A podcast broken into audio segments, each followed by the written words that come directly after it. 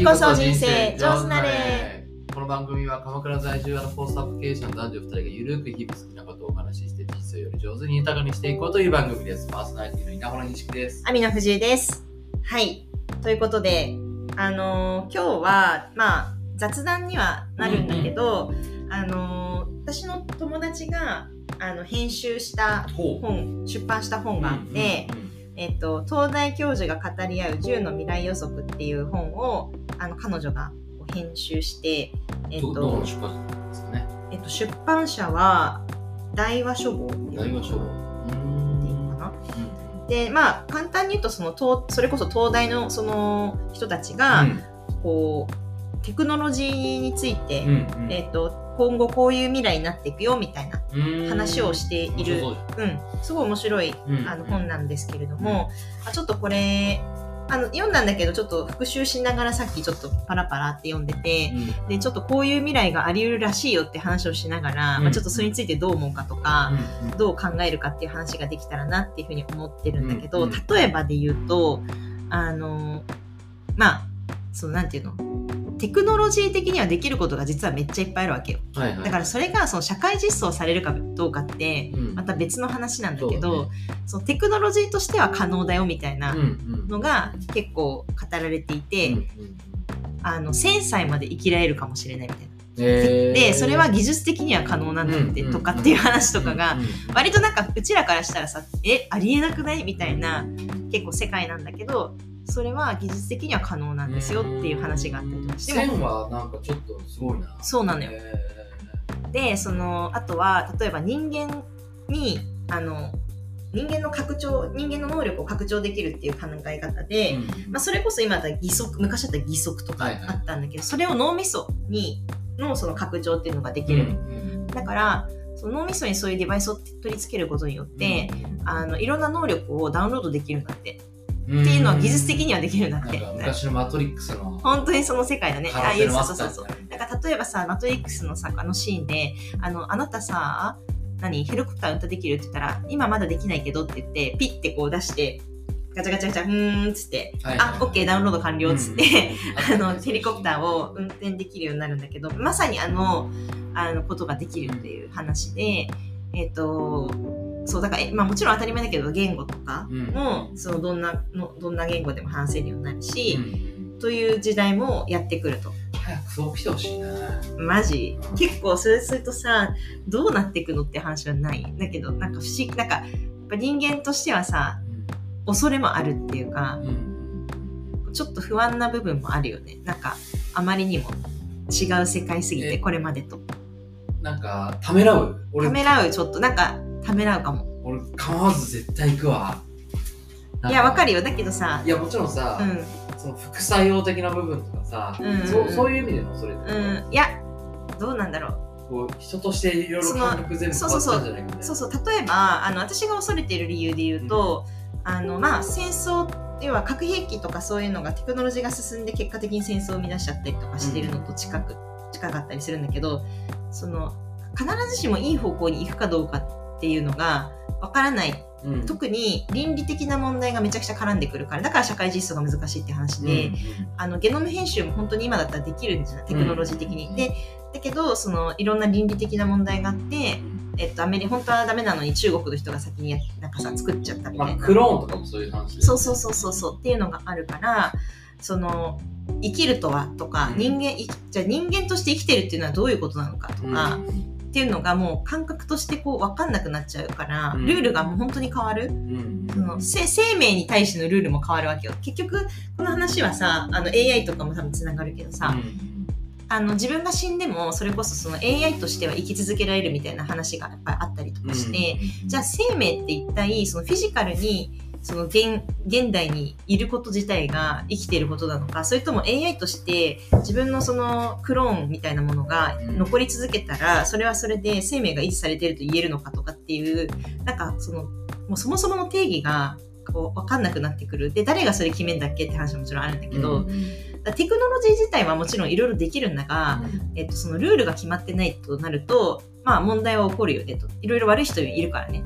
いろいろ悪用する人もたくさん出てくるから、でそれを使って、まあそれこそハッキングしてとかさ、なんか、まあ、それこそマトリックスの世界じゃないけど悪い人たちがいっぱい出てきてあの悪がこう支配しちゃうみたいな世の中になりうる可能性もあるから、まあなんていうんだろう。ある程度は慎重にならざるを得ない部分もある。だから医学とかがさ進歩してるけどじゃあ今のさっきの規制みたいな話とかさ、うん。なんかそれはその守るためにあるから規制って、うんだからうちらはさなんていうんだろう。イケイケどんどん系ではあるよ性格的には。だけどやっぱりその理由はあるなって思うわけ規制とかそのなんだろう。こうちょっと歯止めをかけるって。で結構今回の AI とかでさあれなんだっけあのオープン AI の、うんまあ、事件があったりとかしたけれどもあれとかも結局そういうことと近くて、うん。その本当にねそうそうそうそうそうそう本当にこれが AI がその人間を支配していくようになっていく可能性があることに対して何もそんなに検証せずにイケイケどんどんだけで勢いだけでやっていいのかみたいなもうちょっといろいろとこうどういう状況になるかっていうのをシミュレーションをあの慎重にした上で進めていった方がいいんじゃないか。派ととにかく進めてけどんどんいけみたいな派とうん。で AI はもうほぼ良心だっていうかどっちかというとその性善説で成り立ってるんだっていう派じゃん。あのうんサム・アルトマンうんはで本当にそうなんだっけっていう人がいるのもわかるし、まあ、そう。悪さをさせようと思えばできちゃうそうそうそうそうそう。で性善説なんてことをさ100%なんて言えないっていうか、うん、って思うからそのもちろんいい方向に進められる可能性もあるとは思うんだけど、うんうんでも100%ではないじゃんっていう、うんそうそうっていう感じなんだよね多分。だってさ、うん。そのチェスとかもさ、うん。その無限の計算もこうできちゃうわけなんですよ、うんうんうん。それがもうなんか何年も前なんだからさ。そうだよねその本当はもうできることはきっといっぱいあるんだよね。その話聞いて。さそれでいくとさ、うん。結局どっかの国のさ、うん。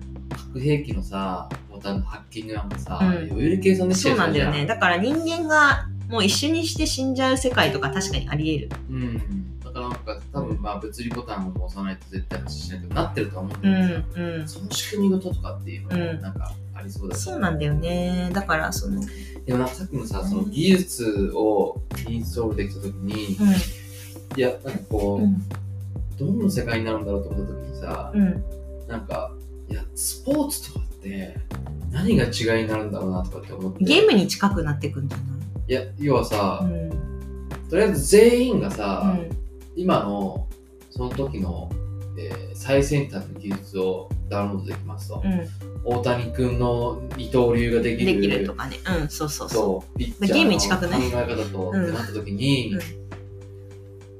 なんか技術とかのその差みたいのがさ一切なくなりますみたいなう。話じゃん。そうそうそう。うん、あとなんかただそいつの肉体がどうこうだけなのかなとかって思うと、うん。まあなんかこう味気はなくなるよね。そうなんだよね。うんだから多様性とは一体何なのかっていう話とかも出てくるよね。うん、そう。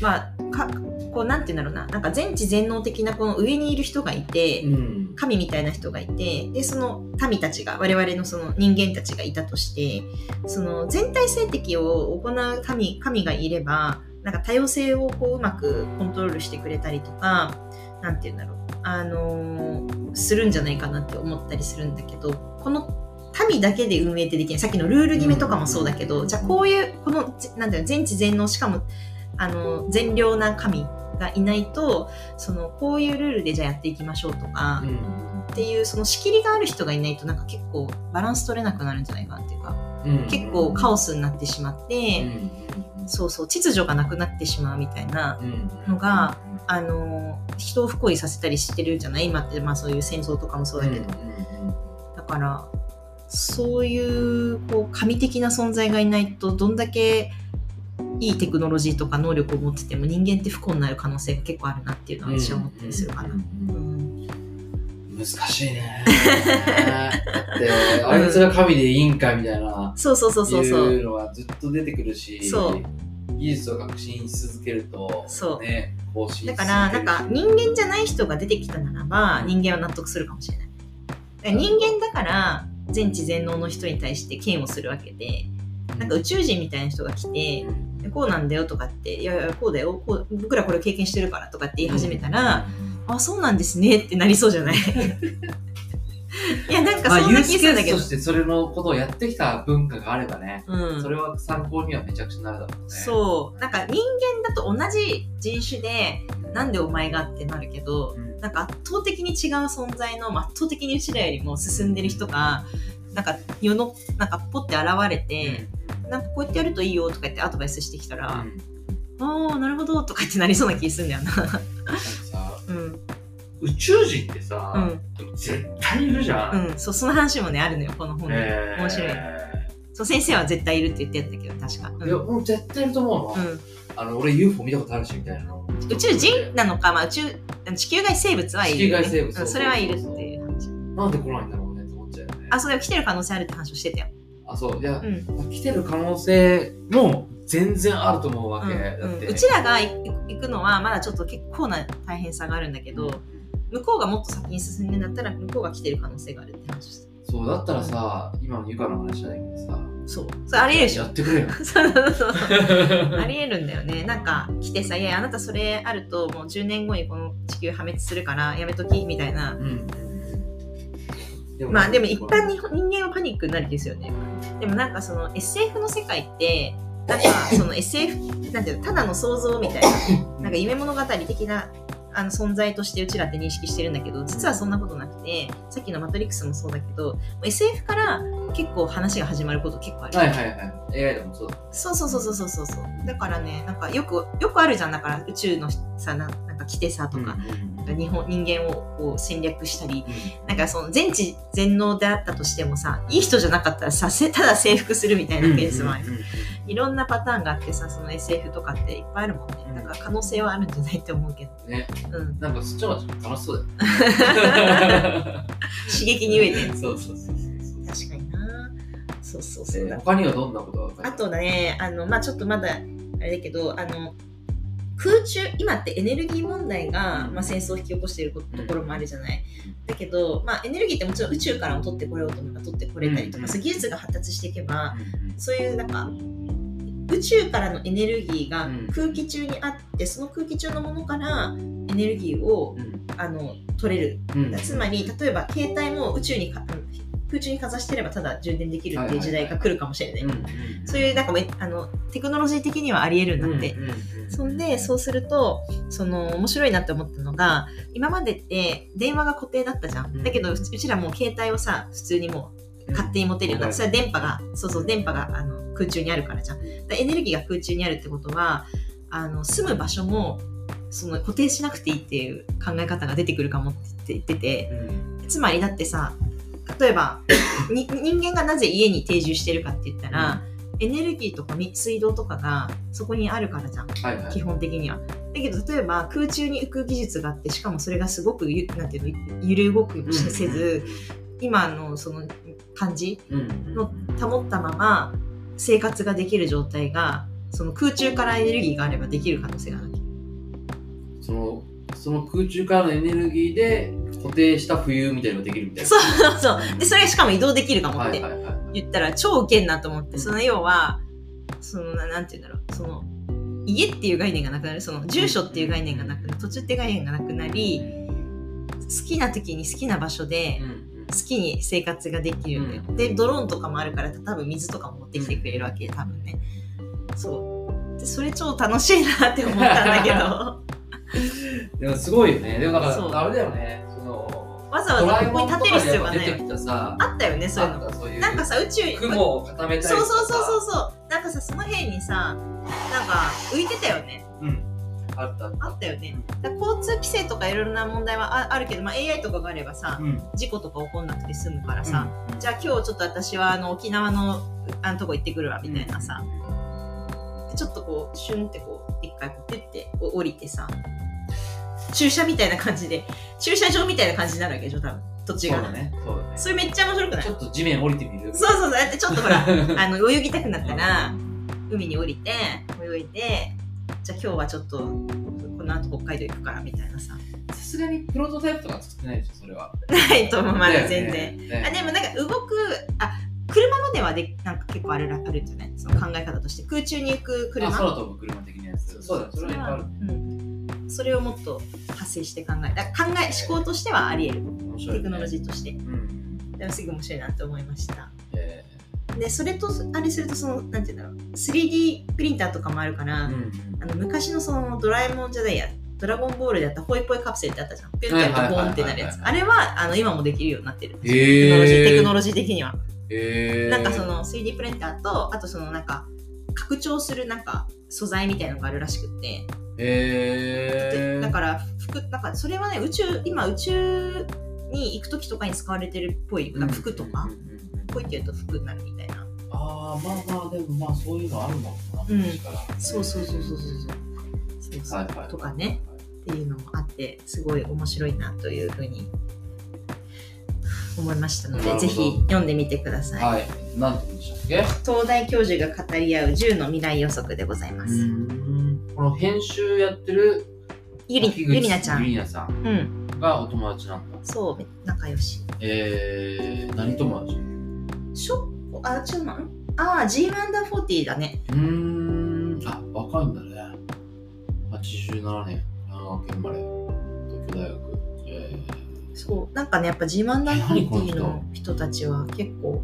ー、編集者なのに何 ?SBI 新生銀行の社外取りなの？うんうん。もともとはアナウンサーで。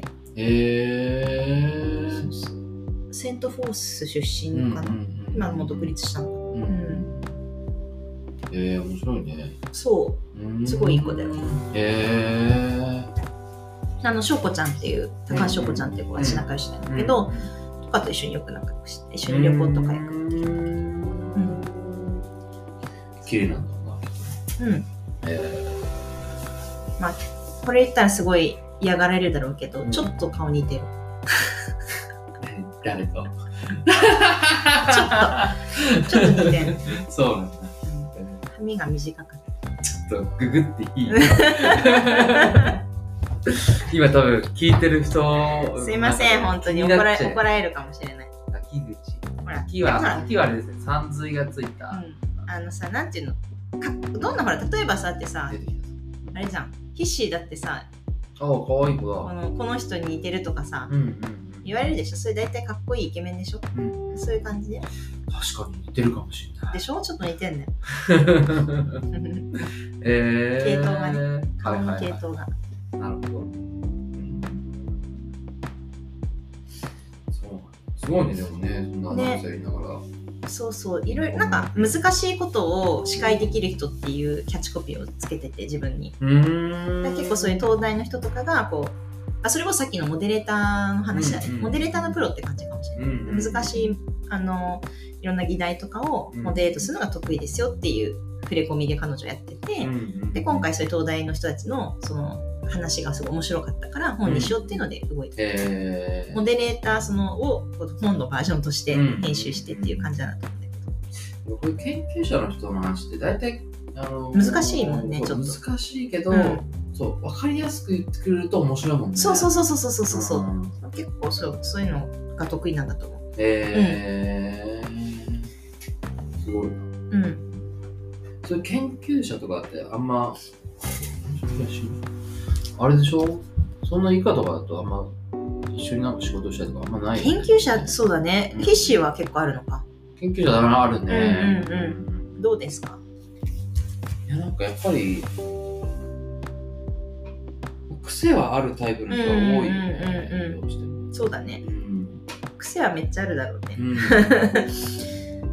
すごい話とかまとめるの大変そうだよね。そう。でなんか結構さいろいろな幅広で結構研究してきてる人はいたりするから、うん。なんかその今やってる専門で研究してるのはもともと自分が学生でやっ全然別文脈なんだけどそれがなんかこうその昔自分がなんか研究したのと今のやつをこう掛け合わせてなんか新しいことやってるみたいな話は結構面白く聞けるケースが多いかなねなんか、まあ、ちょっと話が少しずれるんだけど、うん。あの前にさこの多分ポあの配信音声配信の時に、まあ、うん。教育の話をしていて、でなんかこうお金が必要なくなる時代というか、うん。稼がなくてもいい時代でただこうあすなんて思考してれば生きていけるよねみたいな話した時に、研究者もなんていうんだろうそのお金のことを考えずに生きていける人たちが増えるといいよねみたいな話でちょっとした気がしてて、であのそれってどうするかって言ったらその子供の時からやりたい、例えばそのテントウムシがめっちゃ好きな子は、ずっとテントウムシをひたすら楽しく、あの研究し続けられるような環境を作ってあげる。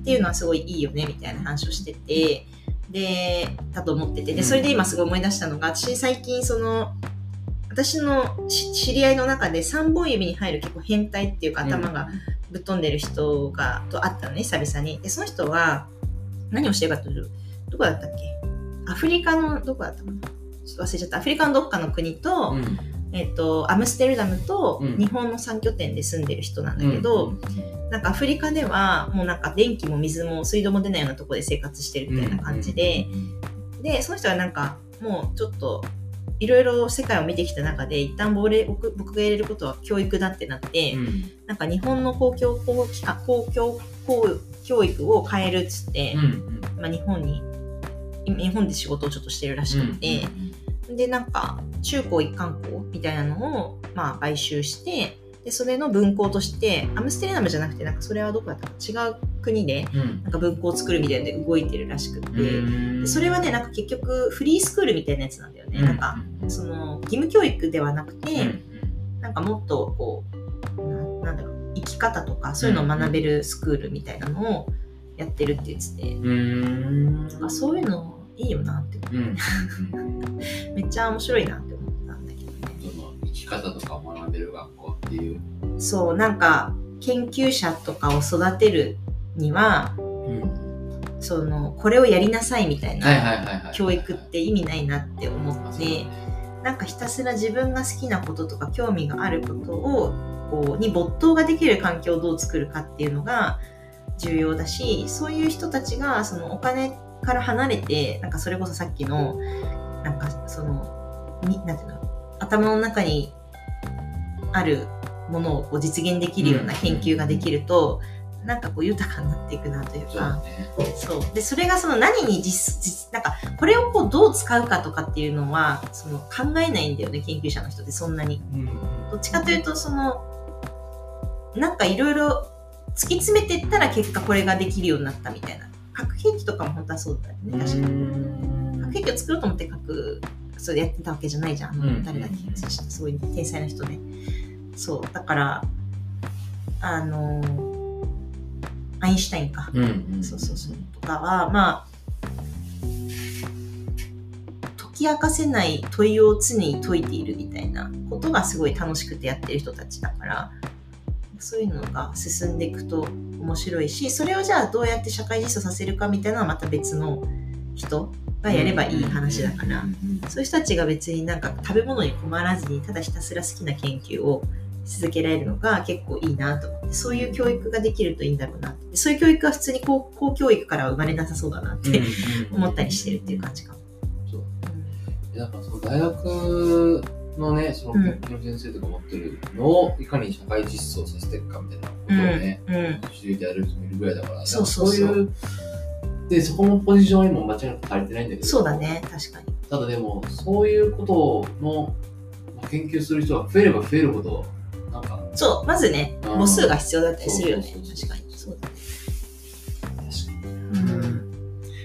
難しいよね。なんかそこのバランスってね。そう今は結局お金がないとなかなか研究ができないっていうのが現実だからさ、うん、だからアメリカとかで進研究がめちゃくちゃ進んでたりするもの分野ってすごいいっぱいあるから、うん、そうだからそこがね評価されないから研究者がなかなか日本だと育たないとかすごいある。だからようやくなんか日本もねそこに、うんとんでもない金額が、うん、あの予算投下されるんだよね。今年？今年来年？来年からとか。うん。何千億？中やな、もうちょっとかな。そう、でもなんか、もう桁がちょっと今までがアメリカとか違いすぎて、こんな話にならないとかって言って、うん、なんかショコタンがさ、今ほら、やってるのが不老長寿とかの研究とかをしてるんだけど、うん、アンチエイジング、とかもまあこれも結局海外とかアメリカとかだと死ぬほどそれに対してお金が出ててあのそれだけに投資するファンドがあったりするんだって、うん、で日本はゼロって言ってたよ、うん、だから結構極端に予算のつき方が違うって話はしてたよね、そうなんかそういう特化型のやつとかさメリカとかって結構そう。らしくてなんか山火事ファンドとか。山火事にな対するるあでも結構大事だよねそれ。そうそうそう。向こうは結構山火事大変だからさ、うんうん。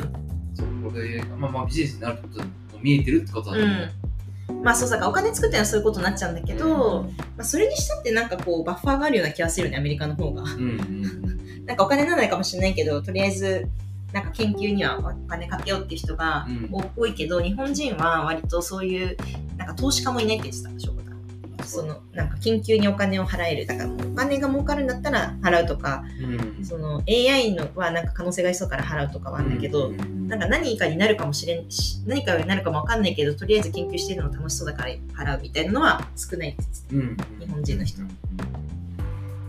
ということらしいんでちょっとねそういうのはもうちょっと教育から変えていけるといいなっていうのをそれこそあれじゃん。俺俺あのこの間の話で出たからさうん。あの後聞いたけどホテルの資金調達みたいな、うんうんうん。そういうのもなんか似たものだよね。そうそうそう。また変わっていくといいよね。うん。変わっていくんじゃないかなっていうのはすごい思います、うんあのちょうどそれで言うと私があの私カヤックのその柳沢さんの本、本っていうかなんかねブログをなんか Kindle にしてめっちゃ安く買えるやつがあって、うんうんそれ今年その考えたことっていうので今年のテーマが上場企業についてのはい書いてた本があってそれが結構面白かった。なんか結構言ってること近かった。あのうん深井さんと言ってることはめちゃくちゃ近くて、うん。だけどその資本主義のルールの中でそれが実現できるんじゃないかっていうのを結構思考してる本。うん。ていうか書いてる本で。